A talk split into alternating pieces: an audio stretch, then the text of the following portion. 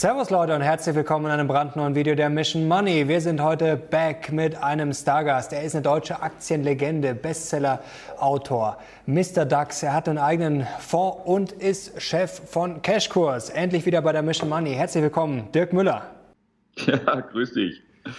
Freut mich, dass du wieder da bist. Ähm, Dirk, jetzt müssen wir, bevor wir aufs große Ganze schauen, wir haben ja vor, ich glaube Mitte März, Ende März war es, über den Crash natürlich gesprochen kurz über einen anderen Crash, Wirecard. Du warst ja auch mal investiert. Was hat dich denn dann dazu bewogen, ich sage jetzt mal, rechtzeitig auszusteigen?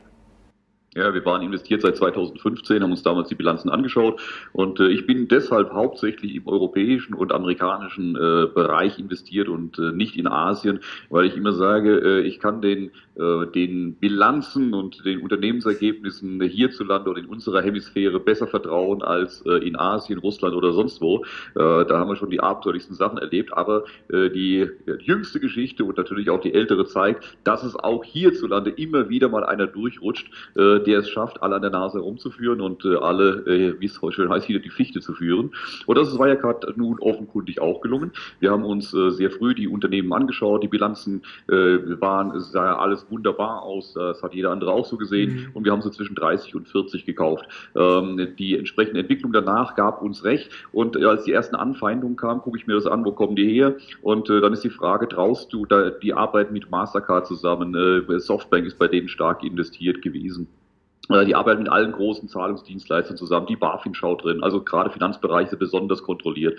Ähm, alle die stehen auf der einen Seite, müssen natürlich auch ihren Geschäftspartner prüfen. Wir haben die Bilanzen so gut geprüft oder die zur Verfügung stehenden Unterlagen mhm. so gut es uns möglich war.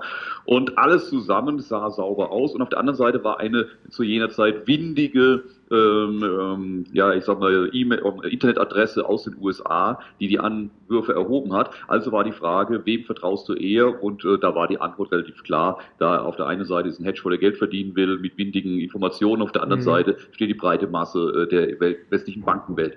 So, wir haben äh, an Wirecard festgehalten, auch nachdem immer wieder neue Angriffe kamen. Aber also ich habe immer zu jedem Zeitpunkt gesagt, ich kann niemandem hinter die Stirn schauen.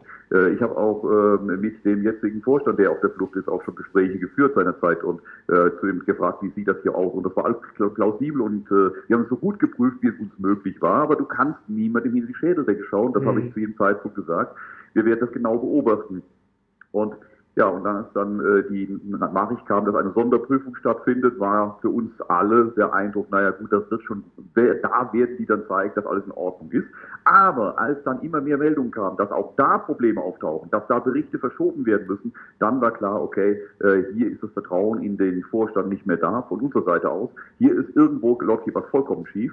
Ähm, und das war dann die Situation, wir haben einen Crash zusammen mit einem, der die Banken sowieso in Schwierigkeiten bringt, die Zahlungsdienstleister ähm, durch die wirtschaftliche Situation und parallel noch äh, die Bilanzrisiken für Wirecard. Und es war klar, äh, nach dem, was bis dahin passierte, jetzt ist der KPMG-Bericht äh, ein reines Zockerpapier. Wenn er gut kommt, verdoppelt sich die Aktie. Äh, mhm. wenn er negativ kommt, ist die Firma so gut wie pleite. Und ich habe gesagt, ich spiele kein, äh, kein Warbank mit dem Geld meiner Anleger. Wir sind im März komplett ausgestiegen, bei um die 100 äh, Euro in etwa. Haben wir das Risiko ist hier nicht mehr tragbar, wir gehen komplett raus. Wer danach reingegangen ist, wusste, was er tat. Das war reines Glücksspiel. Der hat auf All-In gesetzt. Wer da zu der Zeit noch investiert hat, hat genau gewusst, äh, wie es aussieht und lässt sich dann feiern, wenn es 100% hochgeht oder muss eben Kautau machen, wenn es einbricht. Aber da wusste jeder, dass es Glücksspiel ist. Das hatte mit Geldanlegen nichts mehr zu tun zu dem Zeitpunkt. Mhm. Gibt es noch andere Aktien in, in den letzten Monaten, ähm, die du jetzt verkauft hast im Fonds oder auch Branchen, wo du sagst, okay, gut, Luftfahrt, da wurde schon viel drüber gesprochen, vielleicht gibt es noch ein paar andere, wo du sagst, okay, ähm, vor dem Crash schon oder spätestens nach dem Crash ähm, sind die nicht mehr wirklich gut? Also Luftfahrt sind wir sowieso nicht äh, involviert, äh, weil ich suche mir Unternehmen auf. Der Fonds hat mit eigene Charakteristik, der möglichst kalkulierbar in seine mhm. Unternehmen investieren möchte, in Unternehmen, deren Geschäftsmodell, Geschäftsentwicklung, Cashflow-Entwicklung ich relativ gut prognostizieren kann im Rahmen der Unsicherheit, die Börse immer hergibt und Wirtschaft hergibt. Aber Fluglinien beispielsweise, Aviation allgemein. Äh, das sind Bereiche, äh, die sind so zyklisch. Äh, du hast, wenn Lufthansa Free Cashflow anschaust, das über die letzten 20 Jahre, das ist im einen Jahr steil nach oben, sensationelles mhm. Jahr, im nächsten Jahr stehen sie wieder kurz vorm Bankrott und so geht das hin und her. Wie willst du das kalkulieren? Ne? Da ist wieder ein super Streik von irgendwelchem Bodenpersonal oder irgendwas sonst was Blödes passiert, da ein Anschlag und schon ist wieder ein Chaos, dann haben sie ein tolles Flugjahr. Also das ist für mich nicht kalkulierbar, deshalb sind wir in diesen Branchen sowieso nicht drin. Aber jetzt tatsächlich verändern wir im Fonds einiges. Also wir haben normalerweise, sagen wir, zwischen 35 und 40 starke Unternehmen und in denen sind wir möglichst auf viele Jahre investiert. Mhm. Aber wir haben jetzt eine Situation, in der die Welt sich komplett verändert. Äh, wir werden nach Corona eine völlig neue Welt haben. Die Welt wird komplett neu aufgebaut. Äh, und da spielen alle großen Spieler der Welt mit, ob das äh, die Weltbank ist, WHO ist, ob das äh, die großen Eliten sind, egal wen man nehmen will. Man hat sich geeinigt, das ist kein Geheimnis, auf die Agenda 2030 zu sagen, das ist offizieller Vertrag 2016 geschlossen zwischen nahezu allen Ländern der Welt, die gesagt haben, ja, das wollen wir bis 2030 erreichen. Und dann guckt man, was im Moment passiert, was durch Corona brutal beschleunigt wird. Und dann kann man feststellen, dass es genau diese Agenda 2030 ist. Und dann kann man gucken, wer wird künftig davon profitieren, wie wird die Welt nach Corona aussehen. Und wir werden nach Corona eine andere Welt haben. Eine Welt, in der massiv weniger Fleisch gegessen wird als vorher. Äh, und die, dass plötzlich die ganzen Berichte ausgerechnet bei Tönnies hochkommen und bei den Fleischverarbeitern und jetzt die Medien voll sind mit, wie schlimm Schlachthöfe, sind und wie schlimm das, das Tierwohl bestellt wird. Vollkommen zu Recht. Hätten wir schon seit Jahrzehnten machen können. Aber mhm. das ist jetzt Teil der Agenda 2030. Wir wollen weg von dem Fleisch. Also zeige ich den Leuten, wie scheiße Fleischproduktion ist. Äh, dann verzichten die auf ihren Burger eher. Und äh, einfacher kann ich die Prozentpunkte nicht runterkriegen. So. Und so haben wir ganz, ganz viele Bereiche. Ähm, wir wollen eine nachhaltigere Welt haben. Frage, sind Fernreisen nachhaltig? Sind innerdeutsche Flüge nachhaltig? Nein. Das heißt, in der künftigen Welt wird jeder ein Problem haben zu erklären, warum er für eine Vorstandssitzung von Frankfurt nach Berlin geflogen ist, statt mit dem Zug zu fahren. Und äh, der wird sich dann alles Mögliche anhören müssen, bis er es bleiben lässt und nicht mehr macht. Die Fernreisen genauso. Man wird sich jetzt eine riesen Kampagne, wie toll Urlaub in Deutschland ist. Das hört danach nicht auf. Das heißt, man möchte, dass die Menschen weniger Fernreisen machen, weniger Kreuzfahrten machen, dass die Umwelt nachhaltiger ähm, bereist wird. Also ist die Frage, werden Luftfahrtgesellschaften von der künftigen Entwicklung der Welt profitieren? Wohl eher nicht. Also das ist ein No-Brainer zu sagen, wo geht die Reise hin? Wo steige ich aus? Luftfahrt gehört nicht dazu. Aber wir schichten auch ein paar Unternehmen um, wo wir sagen, okay, die sind jetzt nicht die ganz großen Gewinner von dieser mhm. künftigen Welt, aber wir finden welche, die wow, jetzt hier richtig äh, am Start sind und in die investieren wir dann mehr. Mhm. Was auch noch eine Frage kam von unseren Zuschauern, weil wir das Interview natürlich äh, letzte Woche angekündigt haben als Highlight bei uns, welchen Zukunftstrend du siehst. Also du hast jetzt gerade schon ein paar Trends angesprochen. Vielleicht positiv, wer da gewinnt. Es wurde zum Beispiel hier nach 3D-Druck Wasserstoff gefragt. Also siehst du sowas eher als Hype oder gibt es da auch ein, zwei Sachen, wo du sagst, okay, das ist wirklich richtig gut? Absolut. Ähm, ich ähm, versuche immer weiter nach vorne zu schauen, was, äh, was die technologische oder gesellschaftliche Entwicklung angeht. Wir haben zum Beispiel auch einen eigenen Börsendienst mit Cashkurs Trends, der seit zehn Jahren genau das macht, nämlich mit dem Zukunftsforschungsunternehmen zusammen äh, zu analysieren, was sind die Trends der Zukunft, und zwar idealerweise so weit voraus, dass sie noch nicht in der Zeitung stehen. Und so mhm. haben wir den 3D-Druck schon vor vielen, vielen Jahren gehabt, als es noch gar keiner wusste, was das gibt, als äh, der Dr. Wenzel dann zu mir kam und sagte, Dick, wir machen was über 3D-Druck. Ich sage, 3D was? Äh, das stand noch nirgends. Ja? Äh, und äh, dann hat er mir das erzählt, Mensch, das ist ja wieder Replikator der Enterprise, ja Wahnsinn. Ne? Und dann haben wir damals schon was gemacht, als kein Mensch was darüber wusste. Entsprechend gingen die Aktien danach steil. So, jetzt gucken wir wieder die Zukunft, sagen, wo geht die Reise hin? Ich habe im Buch 2018 äh, über Wasserstoff geschrieben, unter anderem. Und hab, da war, wollte von Wasserstoff keiner was wissen. Da war alles nur Elektro, Elektro, Elektro. Und ich habe gesagt, Leute, Elektro, geile Sache, aber unterschätzt den Wasserstoff nicht. Der wird viel, viel mehr Gewicht bekommen in der künftigen Entwicklung, äh, als das heute wahrgenommen wird. Wasserstoff wird das große Thema sein. Da hat mich jeder ausgelacht damals. Äh, Vor BMW hat gerade Wasserstoff eingestellt und so weiter. Heute überall mhm. Sonderprogramme Wasserstoff, Wasserstoffprogramm der Bundesregierung. Das war absehbar. Ich habe es ja nicht geschrieben, weil ich eine Glaskugel habe, sondern weil man Dinge einfach auch, wenn man die Augen offen hält, absehen kann, wo die Reise mhm. hingeht. Deshalb Wasserstoff wird eines der ganz, ganz großen Themen sein.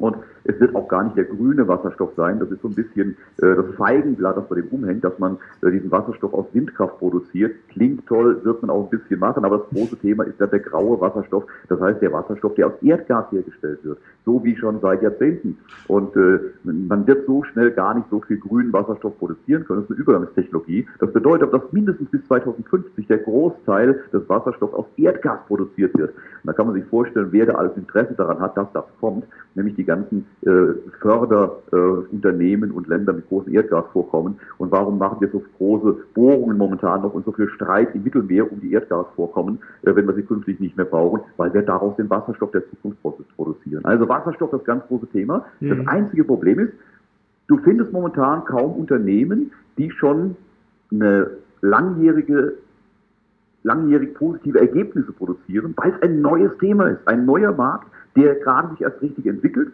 Und die Unternehmen, die bisher dabei waren, wie Ballard Power, die schon seit ewigen mhm. Zeiten gibt, oder Nell, äh, die haben bisher weitgehend nur Verluste produziert, kaum Umsätze.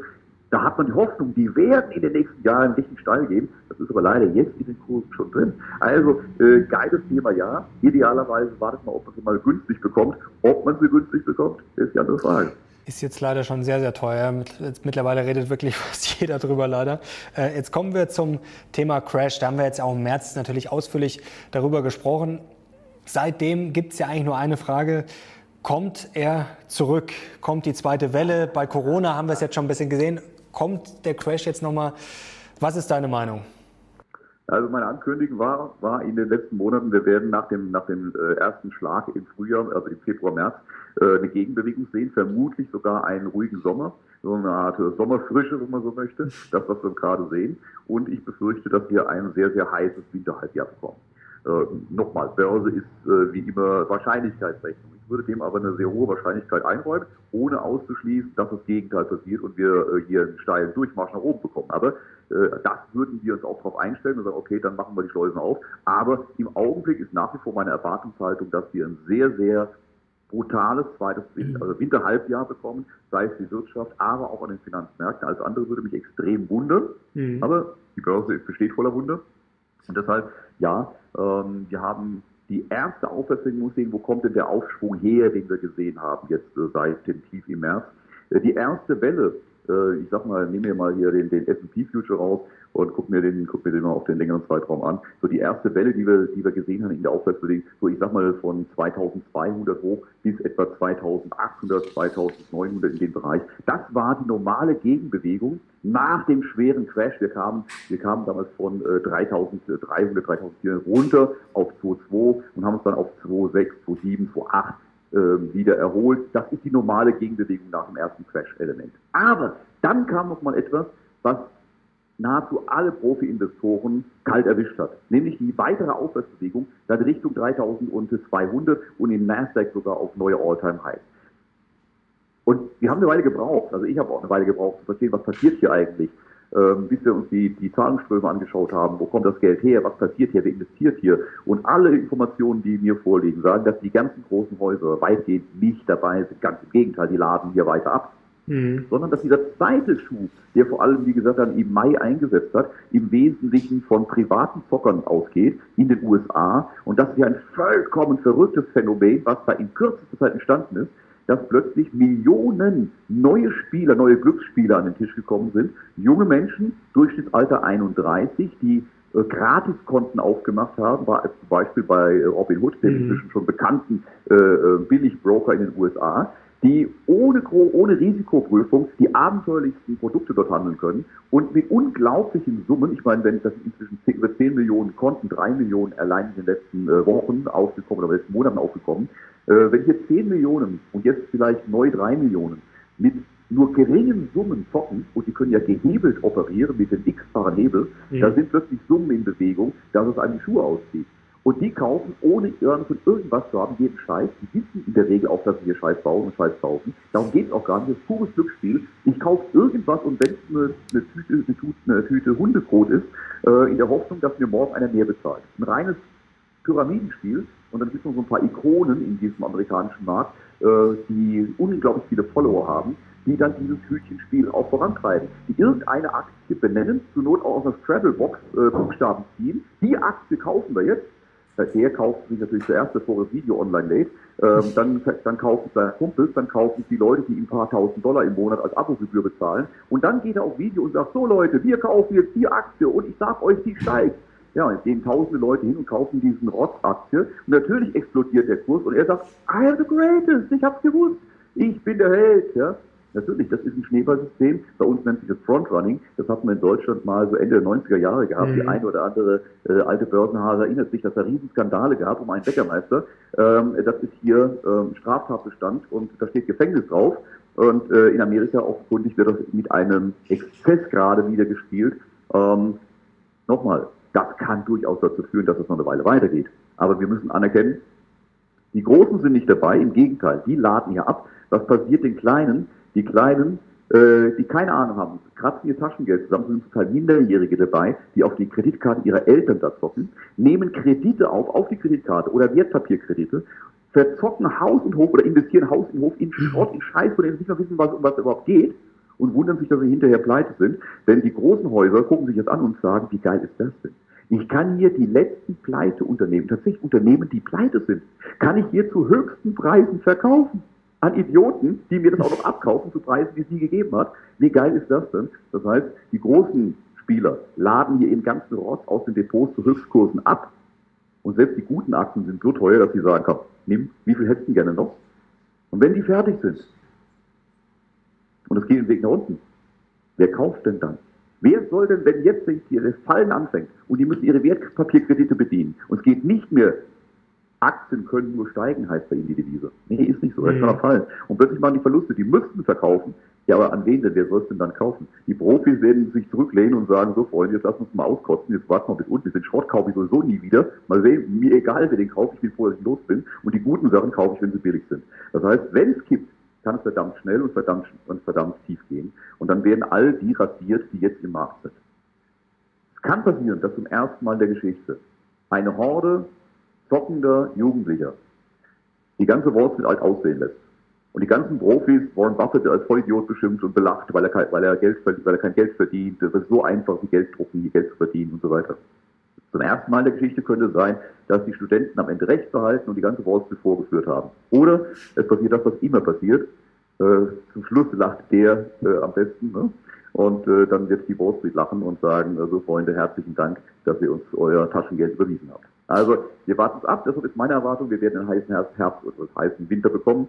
Ähm, vielleicht liegt es Dazu zwei Fragen. Die erste wäre, ähm, jetzt haben wir eigentlich immer gelernt, die Privatanleger machen ja quasi nichts aus. Also du hast es ja gerade erklärt, ähm, dass es eigentlich gefühlt zum ersten Mal der Fall wäre, dass die Privatanleger die Schlaueren wären. Ähm, wenn jetzt wirklich die Privatanleger, sagen wir, diesen Markt treiben können, die Summe ist ja an sich, auch wenn es viele sind, trotzdem nicht viel. Also dann heißt das ja, dann sind ja quasi gar keine Großen drin, weil sonst könnten sie das ja niemals so verschieben, oder?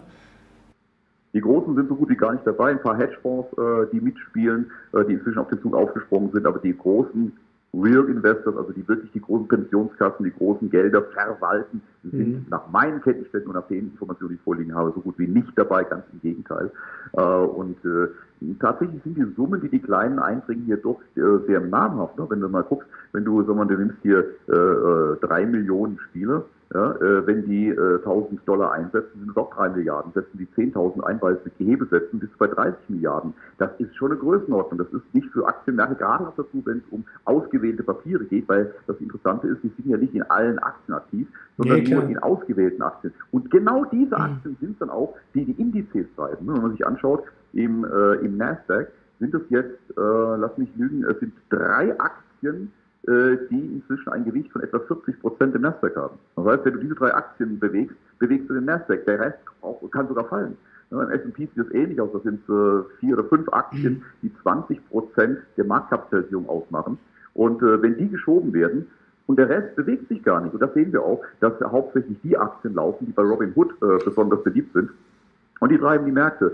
Und äh, der Markt ist ohnehin sehr dünn, es ist wenig Liquidität im Markt, es sind wenig Umsätze, also reichen diese Privatgelder vollkommen aus, um immer wieder neue Höhen zu erreichen. Es ist eine verrückte Zeit, wir haben die schon mal erlebt, 1998, 99, 2000, mhm. Dotcom-Blase. Hatten wir genau die gleiche Situation, nur das ist nochmal eine andere Dimension, was wir gerade äh, sehen, aber die Situation war die gleiche. Und das Ergebnis von 2000 kennen wir. Und äh, ich befürchte, dass die Jungs, die im Moment die Börse für sich entdeckt haben als Glücksspielort, äh, dass die äh, in einem Dreivierteljahr sich doch wieder äh, dann auf äh, Fortnite oder sowas konzentrieren. Das muss man auf jeden Fall befürchten. Jetzt wäre natürlich die Frage, die stellen sich sicherlich auch die Zuschauer zu Hause. Jetzt hast du gesagt, Sommer ja, ist jetzt vielleicht noch ganz angenehm, Wetter wird jetzt auch wieder ein bisschen besser. Ähm, Herbst, Winter könnte eng werden. Aber warum? Also warum siehst du das so? Weil dann der Hype noch größer wird, weil die zweite Welle bei Corona kommt, weil dann irgendwann die Pleitewellen kommen. Ähm, also es müsste ja irgendwas Überraschendes sein. Das haben ja eigentlich schon alle auf dem Schirm, oder? Hm, überraschend ist das eigentlich nicht. Also in dem Fall kommt es tatsächlich relativ erwartet. Äh, du sagst genau das Richtige. Die Pleitewelle wird erwartet. Also das, was jetzt schon verrutscht ist in den ersten Monaten. Und mhm. diese Story von der V-förmigen Erholung ist natürlich Blödsinn. Äh, wenn wir uns die realen Zahlen anschauen, und äh, wir haben ja die Analysen der, der Wirtschaftsbewegung in den USA, wir haben ja ganz gute Quellenlage. Die amerikanische Wirtschaft in ihrer Dynamik, die verschiedenen Faktoren zusammengenommen, liegt noch immer bei etwa 50 Prozent der Situation von vor der Krise. Das hat mit V-förmiger Erholung nichts zu tun. In manchen Bereichen liegen die immer noch bei einem Minus von 80 Prozent, ohne dass sich da groß was tut. Also äh, V-förmige Erholung sieht anders aus. Dazu kommt, dass jetzt äh, der Virus wieder zurückkommt, die Lockdowns wieder, äh, wieder aktiver werden. Wir sehen ja nicht, dass ich das, und das ist ja auch kein Geheimnis. Alle sagen, bevor der Impfstoff flächendeckend im Markt verbreitet ist, so lange wird es sich nicht lösen. Also woher kommt denn der Optimismus, dass das alles in ein paar Wochen schon wieder durch ist? Wo, wo soll das denn herkommen? Also das ist Wunschdenken der wird tatsächlich auch von vielen geschürt, auch aus der Wirtschaft, auch aus der Finanzindustrie, äh, die das nach draußen postulieren, aufwärtige Erholung und sofort geht es wieder aufwärts, weil du kannst es natürlich, versuchst natürlich auch das damit ein bisschen herbeizureden, weil mhm. wenn du den Leuten sagst, ey, wird total scheiße oder wow, das ist ja übel, dann kauf ihr erst recht nichts. Also äh, wie willst du dann überhaupt eine Erholung hinkriegen, wenn du den Leuten noch schlechte Laune machst? Ähm, mein Job ist es dann möglichst real einzuschätzen und nicht gute oder schlechte Laune zu verbreiten und ich sage mir, ich weiß nicht, wo, die, wo der Optimismus herkommen soll. Dazu kommt, wir bekommen im Winterhalbjahr natürlich die zweite Viruswelle. Die, die, die, Frage stellt sich gar nicht. Äh, allein die Tatsache, wie wir rangehen, wie wir es gestalten, kann es gar nicht anders sein. Denn was machen wir? Wir, melden ja nicht die äh, Anzahl der Infizierten, sondern wir melden die Anzahl der positiven Tests. Äh, der Virus ist nun mal in der Bevölkerung jetzt schon unterwegs seit mindestens Anfang des Jahres. Jetzt durch die Öffnung in den letzten Wochen, ganz aktuell, die Leute treffen sich an den See, die treffen sich in Familien, treffen sich überall. Du kannst davon ausgehen, dass nach den Sommermonaten 70 Prozent der Bevölkerung mit dem Virus irgendwo Kontakt hatte und den irgendwo in sich hat, ohne ihn überhaupt zu bemerken, mhm. weil so dramatisch ist es nun auch nicht, dass es äh, die Pest mit sich bringt. Äh, schlimmer als eine Erkältung, keine Frage, schlimmer als eine normale Grippe, ja, aber äh, auch nicht der Herrgott sei bei uns. So, das heißt, das Ding verteilt sich und die meisten merken davon gar nicht. Aber dann kommt die ganz normale Herbstsaison, normale Erkältungswelle, normale Grippesaison. Und jetzt kommt jeder mit einer Erkältung, mit Husten, mit ein bisschen Schnupfen, geht zum Arzt, wird sofort automatisch auf Corona getestet. Und du findest bei 70 Prozent dieser derer, die du dann testest, findest du auch den Virus. Ja, jetzt unterscheid mal, ob jetzt die Symptome, die der hat, ob die jetzt von der normalen Erkältung kommen oder von dem Virus. Wir müssen das unterscheiden. Also wird man jeden, der mit dem Schnupfen kommt und der den Virus in sich trägt, als Corona-Patienten ausweisen. Äh, und dann hast du plötzlich explodierende Fallzahlen und dann die Diskussion wird, was machen wir jetzt? Machen wir wieder Lockdown oder verhaften wir die und stecken die in Lager oder äh, Quarantäne, machen wir wieder in Quarantäne zu Hause oder was machen wir mit denen jetzt, ja, dass der Rest noch weiter funktioniert? Aber ganz kurze also, Zwischenfrage. Ähm, glaubst du wirklich, dass der Lockdown äh, nochmal realistisch ist? Also selbst wenn man ihn will, glaubst du, dass das äh, nochmal durchgezogen wird?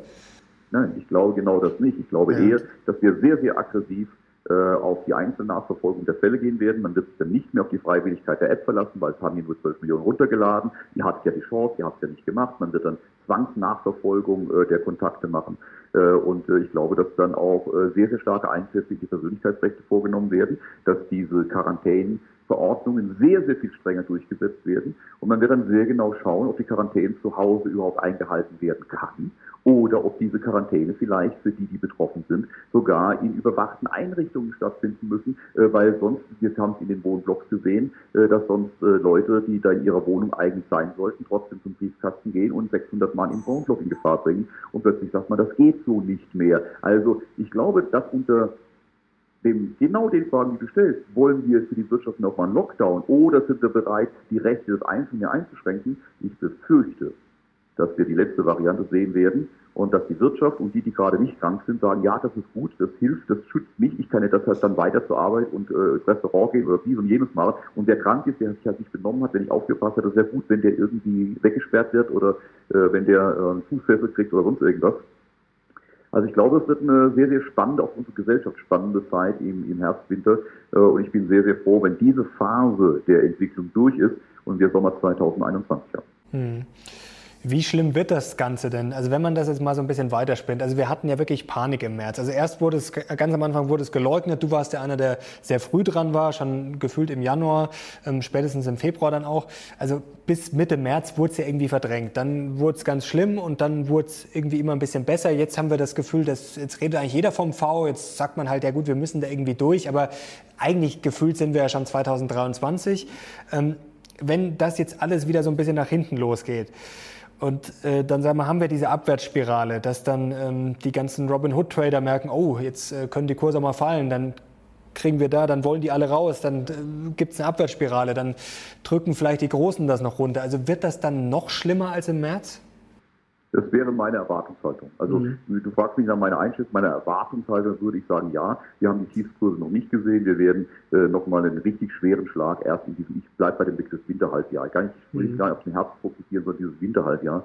Äh, da würde ich sagen, dass wir äh, da den richtigen Sell-Off bekommen, dass wir da richtig äh, Krise, Krisensituation bekommen.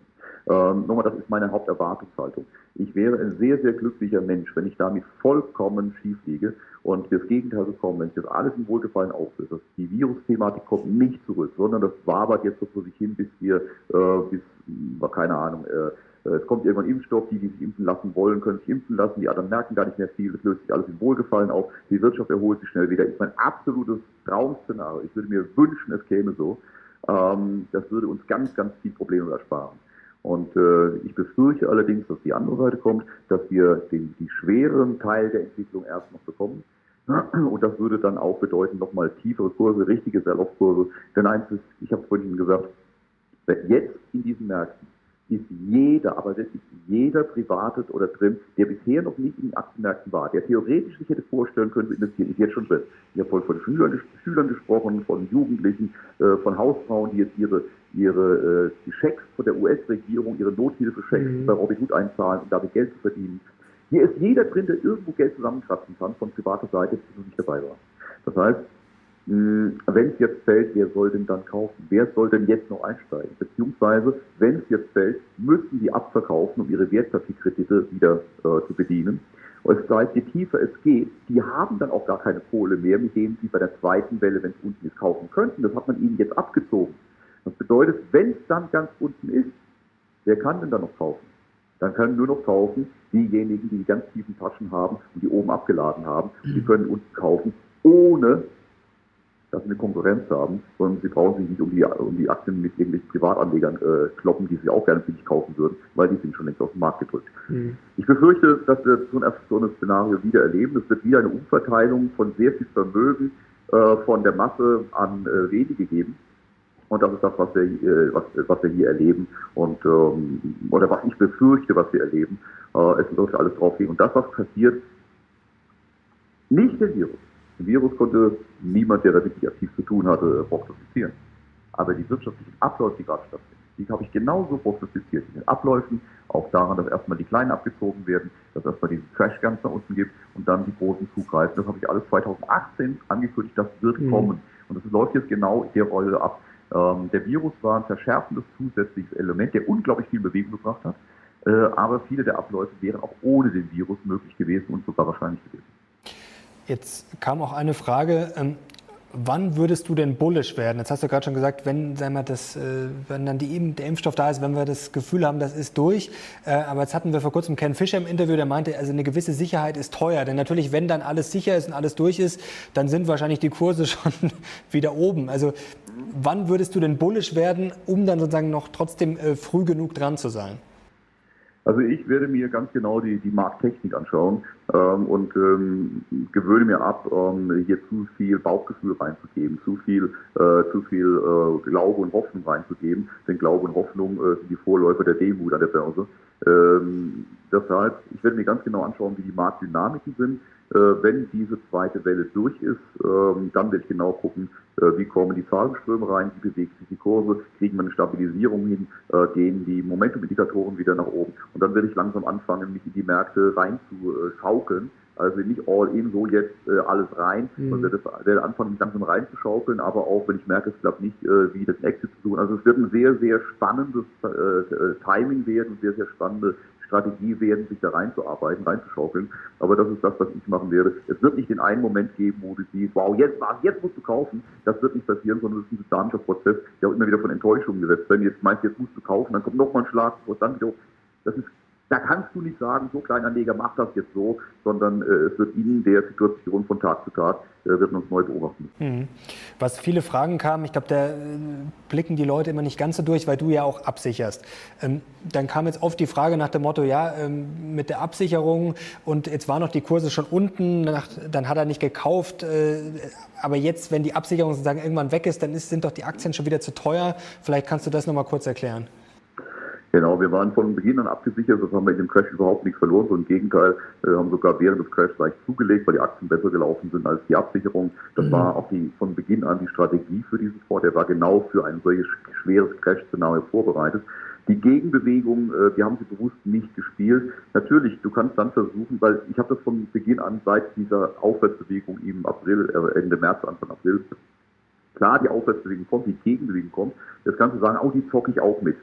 Aber ähm, meine Erfahrung lehrt, dass es sehr, sehr schwierig ist, dieses kurzfristige Gegenbewegungen zu teilen. Ich möchte die großen Bewegungen haben, die großen, äh, nachhaltigen, jahrelangen Bewegungen, die möchte ich haben. Mhm. Und, äh, so eine Gegenbewegung in einem, in einem Crashmarkt, die mal kurz nach oben geht, aber jederzeit auch wieder übers Wochenende abschmieren kann, äh, die will ich auch nicht unbedingt spielen. Denn was soll ich denn, wie soll ich das machen? Ich löse jetzt irgendwann, sagen wir mal, Dienstag, Mittwoch fangen die Kurse an zu steigen, ich löse Absicherung auf. Wie lange löse ich denn die auf? Freitagabend muss ich sie wieder zumachen. Weil wenn ich die einfach offen lasse, was ja so mal die Erwartungshaltung ist, am Wochenende kommt dann die Meldung, Lehman ist pleite. Ne?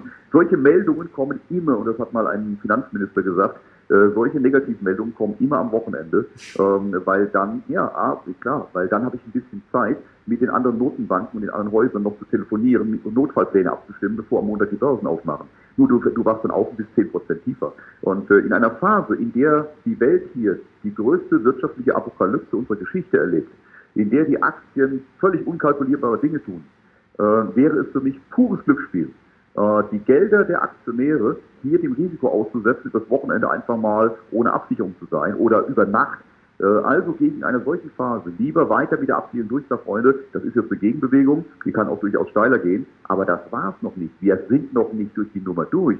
Wir haben hier keine Situation, die auch nur ansatzweise Licht am Horizont zeigt, zu sagen, wir haben das Schlimmste hinter uns, ähm, da kommt noch ein bisschen was, aber ansonsten ist das jetzt gut und jetzt haben, können wir in die Zukunft schauen. Da sind wir noch nicht.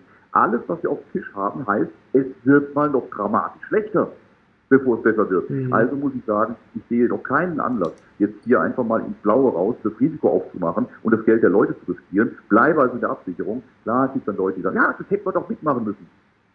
Langfristiges Investment ist das eine. Kurzfristiges Zocken ist das andere. Das Schlimmste, beides ist okay. Du kannst entweder zocken oder langfristig investieren. Das ist alles legitim. Du brauchst für beides unterschiedliche Strategien. Aber du gehst definitiv pleite, wenn du die beiden miteinander mischst. Wenn du kurzfristige Zockerei mit langfristigen Investment mischen willst, geht, geht schief. Und deshalb lasse ich das raus. Deshalb war ich hier auch nach oben nicht dabei. Das war auch gar nicht das Ziel, sondern ich erwarte diese schwere zweite Welle. Wenn die durch ist, wenn wir wirklich einen Sell-Off sehen, und das ist hier nach der Aufwärtsbewegung seit 2009, ist das, was wir gesehen haben hier äh, im Februar, März, äh, eine kleine Korrektur gewesen, aber kein Crash. Ähm, wenn das kommt, was ich erwarte, dann siehst du, dass du ganz andere Kursniveaus hast, die ganz andere Bewertungen der Aktien hergeben. Und da unten, da kann ich dann auch den Einstieg suchen, da kann ich dann auch versuchen, mich reinzuschaukeln. Hier oben wäre das schlicht Wahnsinnsrisiko gewesen. Nochmal, ich kann falsch liegen, würde mich die, der Markt Lügen strafen und würde hier weiter steil nach oben gehen und die Indikatoren würden mir das entsprechend auch signalisieren, dass das, okay, wir haben jetzt hier einen langfristigen Kanal wieder aufgemacht, dann würde ich auch mich dem anpassen und die Absicherung lösen und mich, äh, mich der Realität stellen und sagen, okay, das ist jetzt eine andere Situation. Aber im Moment äh, bis hierher äh, lag ich in meiner Einschätzung nicht so daneben und in den letzten Jahren äh, waren die Prognosen, die ich diesbezüglich gemacht habe, glaube ich, nicht so ganz verkehrt. Und wenn man so Wirecard und so Sachen sieht, so ein bisschen Gefühl für die Situation habe ich dann doch ein bisschen Vertrauen mögen wir geben. Auch ich mache Fehler und zwar nicht wenige, aber im Großen und Ganzen, glaube ich, kommt das ganz ordentlich durch. Das Wichtige ist, glaube ich, auch, dass die Leute dann auch verstehen den Zweck deines Fonds, denn äh, du hast ja ein ganz, ganz klares Vorgehen. Also das ist natürlich auch mal ein bisschen schwierig. Man kann ja nicht immer Äpfel mit Birnen vergleichen. Das ist natürlich auch mal ein bisschen blöd, wenn man sagt, ja, der macht das so und der macht es aber so. Äh, ist mal ein bisschen schwierig. Jetzt eine unangenehme Frage. Vielleicht äh, kam jetzt direkt, die fand ich ganz persönlich mal an dich von Peter Wohlfahrt. Er schreibt, bin bei Dirk Müller investiert und überlege jetzt mit gewissem Frust auszusteigen. Ich glaube, er hat wahrscheinlich diesen Frust nach dem Motto, ja, jetzt äh, die Gegenbewegung nicht mitgenommen. Was führt Dirk an, um mich zu halten? Ganz einfach. Ich will überhaupt niemanden überzeugen, missionieren, halten oder irgendwas. Äh, ich mache das, was ich tue, mit voller Überzeugung und so gut ich das kann. Und äh, wem das gefällt, wer das gut findet, wer damit zufrieden ist, wer sagt, Mensch, ich verstehe die Philosophie, das passt für mich, der ist mir herzlich willkommen. Wer sagt, das passt für mich nicht, der muss was anderes suchen, was zu ihm passt. Äh, ich bin weit davon entfernt zu missionieren, Leute zu überzeugen, zu bequatschen. Äh, das war schon bei der Fondsauflage so. Ich habe gesagt, das ist mein Konzept, das habe ich vor, so möchte ich mein Geld investieren. Ich habe mein eigenes Geld voll hier drin. Äh, und wer das ähnlich sieht oder das mitgehen möchte, mhm. ist mir herzlich willkommen. Wer andere Ziele, Vorstellungen, Pläne hat, der findet überall, wo er ist. Es gibt tausende Fonds, die andere Strategien haben. Meine ist sehr, sehr klar definiert. Und das biete ich an und wem das gefällt, wem das schmeckt, wem das passt, der ist mir herzlich willkommen. Und äh, wer da nicht zu viel sagt, nee, das möchte ich anders haben, der findet ganz sicher andere Dinge. Ich will niemanden überzeugen und werde nicht anfangen, irgendwo Klinken zu, äh, zu putzen oder Leute zu bebetteln. Ganz im Gegenteil, da sage ich ganz böse, gute Reise. Äh, aber mit allem Respekt, weil äh, es gibt nicht den einen Fonds, das eine Konzept, das zu jedem passt. Jeder Mensch hat andere Vorstellungen von Sicherheit oder von Erwartungshaltung. Jeder Mensch sieht auch die aktuelle Situation anders. Wenn jemand sagt, Mensch, Müller ist doch völliger Blödsinn, äh, es gibt keinen zweiten Crash, äh, das geht jetzt hier steil, weil die Notenbanken machen das schon. Äh, was machst du da eigentlich? Diese Einstellung kann man haben und das wird erst im Nachhinein zeigen, ob die richtig oder falsch war. Vielleicht ist sie ja richtig. Aber wer das eher sieht, der muss woanders hingehen, der muss was anderes suchen, was Vollgas gibt. Das, was wir hier haben, ist keine Regatta. Ich nehme diesen Vergleich mal, weil ich so dem Seebereich aber gedanklich bin. Ähm, das ist kein Regattaschiff, mit dem ich eine schnelle Regatta fahre. Das ist eine schwere Arche. Da will ich durch einen schweren Sturm, in dem wir gerade mittendrin sind, mhm. sicher durchkommen. Und das gibt immer mal auch ein paar Punkte hoch oder runter. Ja, dann manche haben auch die, die Vorstellung, dass man, der darf sich gar nicht bewegen, der muss bei 100,00 stehen, darf sich nicht bewegen. Das ist doch kein Festgeld. Das ist immer noch ein Aktienfonds, der wird sich immer bewegen, ja. Weil mal laufen unsere Aktien besser, mal schlechter als die Absicherung, als der Markt, ja. Ähm, wir bewegen uns auch ein bisschen. Also kurzum, äh, dass es auch auf einer Arche kabbelig wird, dass sie sich auch mal bewegt, das ist vollkommen normal. Aber sie läuft nicht ab. Aber sie wird auch, auch kein Rennen gewinnen, wenn plötzlich äh, heller Sonnenschein ist äh, und die Regattaboote losfahren. Dann gewinnt sie auch keine Rallye, sondern das ist eine schwere Arche, die sicher hier durchkommen will. Danach, wenn dieser Sturm durch ist, werden wir auch die Sicherung lösen, dann werden wir den Planken was wegnehmen und dann werden wir damit äh, die Segel setzen und im Zweifel äh, werden wir damit auch äh, durchaus äh, zügig unterwegs sein können. Ganz im Gegenteil, weil andere müssen also vom Meeresgrund wieder geborgen werden, während wir weiterfahren können und den Crash nicht mitgemacht haben. Aber nochmal dazu, es gibt nicht den einen Fonds, der zu allem passt. Wir haben eine ganz klare Struktur, ganz klares Konzept, das ich schon immer genauso kommuniziert habe. Und für den einen passt das, der sagt, ist für mich in Ordnung. Und der andere sagt, nee, würde ich mir anders vorstellen, möchte ich anders haben. Vollkommen legitim. Jetzt eine andere Zuschauerfrage, finde ich auch ganz interessant, wurde schon viel darüber diskutiert, Immobilienpreise in den Innenstädten. Stichwort auch Homeoffice. Was erwartest du da? Sehr, sehr spannendes Thema. Ähm, hat, hat mehrere Facetten. Ich glaube, dass die zunächst mal, wenn die Einschätzung für die wirtschaftliche Situation so bleibt, äh, wie wir es gerade besprochen haben, ähm, je länger eine Krise geht, eine Wirtschaftskrise geht, äh, umso mehr schlägt sie auf Immobilienmärkte durch. Wir haben das 2008, 2009 gesehen. Das war eine sehr, sehr kurze Wirtschaftskrise. Es war zwar eine heftige Schlag an der Börse, aber für die Wirtschaft war das ein relativ kurzer äh, Effekt, den wir gesehen haben mit der Lehman-Geschichte. Ähm, das hat auf die Immobilienmärkte nicht so stark durchgeschlagen, zumindest auf die normalen Verkaufsimmobilien, durch, auf die Immobilienfonds war was anderes, aber auf die Masse der Immobilien kaum durchgeschlagen in Europa, in Deutschland. Also in Deutschland. Mhm. Ähm, würde, oder das, was wir jetzt hier erwarten, ist eine wesentlich längere Krisensituation, auch ein wesentlich niedrigeres Wirtschaftsniveau für eine Weile, äh, mit sehr hö wesentlich höherer Arbeitslosenquote. Wir, also die offiziellen Einschätzungen, ob das jetzt ähm, von, von, von, der, von Berlin kommt, von der Behörde kommt oder aus der Regierung kommt, die gehen von äh, von 500.000 eine Million äh, Arbeitslose aus, die jetzt durch diese Krise entstehen. Mhm. Das sind aber auch Menschen, äh, die müssen ihre Wohnung wechseln, die müssen aus dem Haus ausziehen, die müssen vielleicht Immobilien verkaufen, die können ihre Miete nicht mehr bezahlen in der Größenordnung, wie sie es bisher konnten und so weiter. Das gibt Druck auf die Immobilienmärkte. Andere brauchen vielleicht Geld, weil sie äh, irgendwo anders Probleme bekommen in ihrem Wirtschaftsbereich, müssen Immobilien verkaufen, weil sie das Cash brauchen. Ähm, dann sehen wir, dass große Häuser äh, plötzlich ihre Mieten nicht mehr bezahlen und so weiter. Das gibt Druck auf die Immobilienpreise. Und natürlich, je länger die Krise geht, desto heftiger wird dieser Druck. Also kurzfristig sehe ich auf die Immobilienlandschaft durchaus richtig Druck drauf kommen. Mhm. Gehen wir eins weiter, gehen wir auf die langfristige Entwicklung. Wo geht die Reise perspektivisch hin? Ja, in den nächsten Jahren später danach glaube ich, dass die Immobilien gerade in den Städten besonders gesucht sein werden. Möglichst kleine Einheiten, kleine Wohneinheiten für Privatpersonen. Noch genau das, das perfide. In den letzten, ich sag mal, vier, fünf Jahren wurden unglaublich viele ähm, junge Leute vor allem motiviert, äh, in Immobilien zu investieren. Ohne Eigenkapital, möglichst noch mhm. äh, mit 110 Prozent Beleihung. Eine Riesenveranstaltung, wo denen erklärt wurde, wie sie ohne Eigenkapital zehn Immobilien kaufen können, äh, ohne denen zu erklären, äh, wenn es schief geht, äh, sind sie für die nächsten sieben Jahre privatinsolvent. Ähm, und äh, ich glaube, dass die genau die jetzt in sehr große Schwierigkeiten geraten, wenn dieser Markt unter Druck kommt, weil die haben kein Pulver, keine Reserven, um ausfallende Mieten zu finanzieren. Oder wenn die Immobilienpreise nach unten gehen und die Bank am Jahresende kommt und sagt, mein Freund, äh, du hast hier einen Kredit über 100.000 Euro für deine Wohnung, die ist aber nur noch 70.000 wert, die 30.000 Differenz überweist bitte bis in 14 Tagen. Ähm, ja, das habe ich nicht, ja, dann müssen wir leider versteigern, tut mir leid. Ähm, das heißt, da kommen Situationen zu, die dann genau diese Immobilien, die in den letzten Jahren brutal äh, gesucht wurden durch die, durch die Investoren, diese kleinen dunklen Löcher, ja, kleinen billigen Löcher, äh, die kommen dann erstmal zuhauf auf den Markt, weil die schwachen Hände rausgeflügelt werden. Mhm. Wenn das mal bereinigt ist, dann werden genau die wieder stark gesucht sein, weil die Story stimmt ja. Die Menschen werden immer mehr in die Städte ziehen. Auch das ist eine Folge der Agenda 2030. Man wird immer mehr versuchen, die Zersiedlung der Landschaft zu reduzieren, äh, die Menschen zu motivieren, in die Städte zu ziehen. Man möchte perspektivisch 80, 90 Prozent der Menschheit in den Städten haben. Man wird entsprechend das auch unterstützen. Ähm, man will nicht mehr groß im Auto fahren, man hat kurze Wege und äh, durch die speziellen Lebensumstände heute, durch die Individualität des Einzelnen in der, in der Masse, wird es sehr viel mehr Bedarf nach Kleinwohneinheiten, Singlewohnungen geben, äh, Zwei-Personen-Wohnungen, aber diese Großraumwohnungen äh, mit fünf, sechs äh, Zimmern, äh, das wird immer weniger gebraucht werden. Gibt auch, aber es wird ein richtiger Run auf die Kleineinheiten geben, auch erst recht mit einer schwierigen wirtschaftlichen Lage.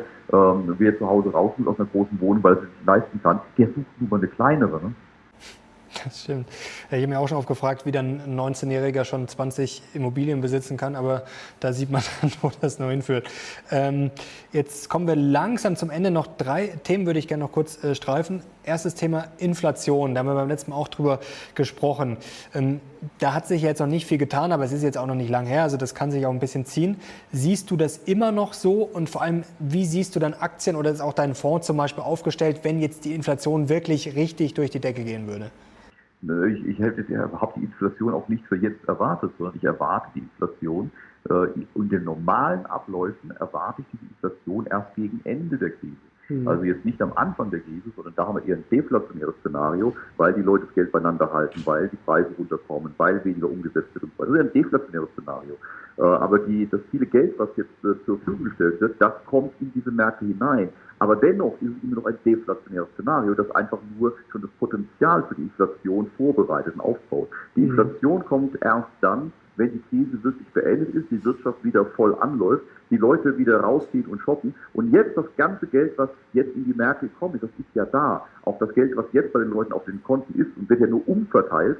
Aber dieses Geld äh, ist da, plus die neuen Billionen, die dazu kamen. Und das wird sich dann mit der richtigen Öffnung der Wirtschaft dann wieder auf äh, diese Märkte stürzen, die aber gerade erst wieder aufmachen. Und das ist dann das typische äh, Szenario für die, für die Inflation. Das heißt, mein Szenario war schon immer, schon 2018 angekündigt im Buch, erst deflationärer Schock, Einbruch der Preise und zwar querbeet, ob das vom Flachbildfernseher ist, äh, bis äh, zu Klamotten, bis äh, zu Aktien, Immobilien, deflationärer Schock.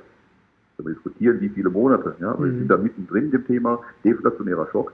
Und am Ende dessen explosionsartiger Anstieg der Preise, also Inflation. Mit Glück kommt es parallel zu einer stark steigenden Wirtschaft. Dann haben wir eine fast schon gesunde Inflation, auch wenn sie Geldwerte vernichtet. Wenn wir Pech haben, kommt diese Inflation auf eine immer noch da niederliegende Wirtschaft und dann hast du ein Stagflationsszenario, also explodierende Preise mit schwacher Wirtschaft und das ruiniert die Menschen dann richtig, weil sie sich äh, die hohen Preise gar nicht mehr leisten können, weil ihre Gehälter nicht entsprechend mitgehen, weil mhm. es eine reine geldmengengetriebene Inflation ist, aber nicht lohngetriebene Inflation. Ein bisschen komplexer. Stichwort USA. Jetzt bist du ja auch gerne in US-Aktien investiert. Die Wirtschaft ist grundsätzlich stark. Wir haben da die stärksten Player der Welt. Auf der anderen Seite haben wir gefühlt äh, momentan da fast die meisten Probleme. Also wir hatten jetzt die Unruhen ganz jung jetzt. Wir haben gefühlt da Corona nicht so wirklich im Griff. Dann, klar, der Präsident ist schon länger in der Kritik. Dann haben wir jetzt noch die Wahlen, wo keiner weiß, äh, werden die dann vielleicht immer verschoben. Ähm, vielleicht, wenn Trump verliert, ist das auch wiederum schlecht für die Börse. Dann könnten die Unternehmenssteuern steigen. Also da gibt es auch viele Faktoren. Wie siehst du die USA? Und könnte das dann, wenn die vielleicht ein bisschen angeschlagen werden, auch gerade dann wieder auf den Rest durchschlagen? Negativ. Also auch die USA sehe ich eine ganz, ganz äh, schwierigen Scheidemarke. Ähm, ich äh, gehe so weit zu sagen, die USA stehen am Vorabend des Bürgerkriegs. Ähm, wenn man sich die Bilder anschaut aus den USA, ähm, da findet man immer so wie, relativ wenig hier in den hiesigen Medien, da muss man öfter mal auf amerikanische Medien zurückgreifen, was da vor Ort passiert. Mhm. Äh, das ist schon sehr, sehr beeindruckend im negativen Sinne. Äh, die Black Lives Matter äh, Bewegung, die jetzt hier plötzlich eine solche Dynamik entwickelt hat.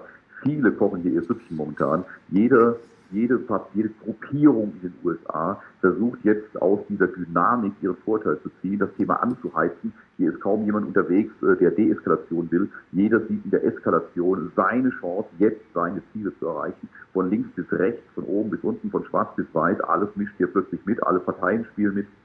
Und äh, daraus entstehen ganz gefährliche Situationen. Wir sehen Bilder, äh, wo die Polizei nicht mehr vor Ort ist. Wir sehen Bilder, wo marodierende Truppen markierende Gruppen, sag ich mal so rum, äh, auf Privatanwesen vordringen, äh, mhm. äh, auf denen dann die Eigentümer mit, äh, mit Maschinengewehren stehen und ihr Eigentum verteidigen. Äh, das sind Momente, da muss ein Schuss fallen, da muss einer einen Fehler machen äh, und dann hast du, dann hast du eine, dann hast du einen Bürgerkrieg in der Situation, der sich dann auch flächendeckend durchs Land ausbreitet. Wenn die Horden durch die Vorstädte ziehen, was wir momentan erleben, mit dem Ruf Eat the Rich und, und äh, sich praktisch heiß machen, äh, die Reichen zu enteignen, ihre, ihre Häuser zu stürmen, ähm, die sind alle hoch bewaffnet, ne, auf beiden Seiten. Und dann ist das das, was wir Bürgerkrieg kennen. Und dann ist nicht klar, geht das Arm gegen Reich, geht das Schwarz gegen Weiß, geht das groß, rechts gegen links. Äh, dann hast du einfach nur eine große Schießerei auf der Straße. Und das in einer Zeit, in der parallel die Polizei, ja, ich sag mal ganz böse, die Eier abgeschnitten bekommt, äh, die seit Jahren in den USA eine extreme Stärke und Dominanz hat, die man schon lange kritisieren konnte, wie Übergriffe hier stattfinden. Das war in den USA normal, äh, so man das verfolgt hat. Aber jetzt in der jetzigen Situation, wo man, wo man die, äh, die Ruhe, die Sicherheit des Staates auf der Straße bräuchte, jetzt die Polizei zu sagen, so, euch nehmen wir die Gelder weg, jetzt werdet ihr zurückgezogen, jetzt werden sogar ganze Polizeireviere geschlossen, ganze Polizeibereiche geschlossen, ist ja der Aufruf an die Marodierenden, jetzt erst recht Gas zu geben, weil ihr habt nichts mehr zu befürchten. Die Polizei ist euer Feind, die Politik sieht das und äh, schafft sie euch gleich ab, macht mal. Also, da kann man ja schon fast Böswilligkeit unterstellen, denn eins ist ja auch klar in dem Augenblick, wo der Staat seine Dominanz verliert, äh, beziehungsweise seine, äh, sein Machtmonopol verliert, sein Gewaltmonopol verliert, die Sicherheit nicht mehr gewährleisten kann, die Sicherheit wird ja eingefordert, wird ja benötigt. Wer springt denn in die Bresche dieser Sicherheit? Es werden dann private Firmen sein. Es ist eine Privatisierung der nationalen Sicherheit, dann stattfindet, mhm. sei es durch Sicherheitsdienste oder auch dann durch IT-Unternehmen, die mit künstlicher Intelligenz, Überwachung und so weiter dann eine private Sicherheit anbieten, die der Staat nicht mehr bieten kann. Also äh, ich bin sehr, sehr gespannt, was uns am Ende dieser jetzigen Entwicklung erwartet. Aber es ist ausgesprochen spannend zu sehen, was passiert und was absehbar daraus die Konsequenzen sein werden. Äh, da wird es viele Gewinner und viele Verlierer geben, aber im Zweifel erstmal die, die auf der Straße Leib und Leben verlieren. Letztes Stichwort noch Banken. Da haben auch wieder sehr viele Zuschauer gefragt, wie du das siehst als Kenner mit deiner Erfahrung. Ähm, könnte das auch am Ende nochmal auf uns zukommen? Gefühlt fürchten das auch am meisten immer die Leute. Natürlich haben sie Angst um Euro, um ihr Geld und dass die Bankenkrise dann auch vielleicht irgendwann dann doch noch kommen könnte. Wie schätzt du das ein? Äh, auch das erwarte ich durchaus. Es würde mich extrem wundern, wenn es nicht der Fall wäre. Und äh, ich habe auch gerade in den letzten Tagen wieder einige Gespräche geführt äh, mit Insidern, die, aus dem Bankenbereich, aus dem Finanzbereich, äh, die hinter den Kulissen alle sagen, äh, wir machen uns zu Recht Gedanken darüber, ähm, dass, äh, was hier passiert, was hier wirtschaftlich passiert, welche Auswirkungen das auf Kredite hat, welche Auswirkungen das auf Zahlungsdienstleister hat, welche Auswirkungen das auf dieses ganze mhm. Netz des Finanzsystems hat. Da muss irgendwo an irgendeiner Stelle eine Bombe hochgehen äh, und dann hast du wie so ein Lauffeuer, das sich äh, das System frisst. Denkt an Lehman. Das war plötzlich eine Bombe, die sich durch das System gefressen hat. Man wusste nicht, wo soll man zuerst den, Eimer, den Wassereimer reinschütten. Äh, und äh, hier kann irgendwo was hochgehen, was wir im Moment gar nicht im Fokus haben. An irgendeiner Stelle, an die wir beide vielleicht gerade nicht denken. Äh, und äh, dann hast du plötzlich äh, Action im System. Das heißt, äh, wenn das nicht passieren würde, wenn es nicht ich sag mal freundlich, zu, zu bedeutenden und äh, medienwirksamen Spannungen im Finanzsystem in den nächsten zwölf Monaten kommen würde, das würde schon fast an wirtschaftliches Wunder grenzen. Aber wie eingangs gesagt, auch die gibt es ja immer wieder. Also können wir abschließend festhalten, der Crash kommt erst noch und wenn er kommt, dann war das, was wir im März gesehen haben, Kindergeburtstag, oder? Ja, ich würde sagen, wir sind mittendrin. Ein Crash ist ja nichts, was normalerweise nichts, was einfach eben passiert und nach, nach, nach zwei Monaten wieder durch ist, sondern äh, ich denke dran, der 2000er Crash, der ging über drei Jahre. Der hat 2000 angefangen und 2003 war dann, der, war dann die Spitze erreicht. Also ähm, drei Jahre ging dieser Crash. Wir sind jetzt hier mittendrin. Wir sind in der Anfangsphase dieser Entwicklung. Ähm, ob der jetzt sofort wieder zu Ende ist, du weißt ja erst dann, dass der Crash durch ist, wenn er mal durchgelaufen war. Zwischendrin weiß kein Mensch, wie lange der noch geht. Natürlich kann es sein, dass wir alles hinter uns haben, V-förmige Erholung, alles wird gut, morgen äh, ist wieder rosa Sonnenschein und alles wird klasse. Möglich, ja. Du weißt es erst hinterher. Ich muss Wahrscheinlichkeiten abschätzen und kann immer nur von dem ausgehen, was gerade auf dem Tisch liegt und was ich absehen kann. Äh, und ähm, es macht keinen Sinn einzurechnen, dass jetzt äh, in drei Wochen ein UFO landet und hier Diamanten verteilt. Ähm, kann passieren, aber das ist nicht auf was ich meine, meine Investitionen schütze. Dirk, herzlichen Dank. Hat wie immer großen Spaß gemacht mit dir. War sehr spannend. Leute, ich glaube, das hat sich einen Daumen nach oben verdient, vor allem wenn ihr Dirk mal wieder sehen wollt. Und ich glaube, jetzt ist einiger Stoff da zum Diskutieren. Herzlichen Dank dir. Danke ebenfalls. Danke euch fürs Zuschauen. Wir sind jetzt raus. Bis zum nächsten Mal. Ciao.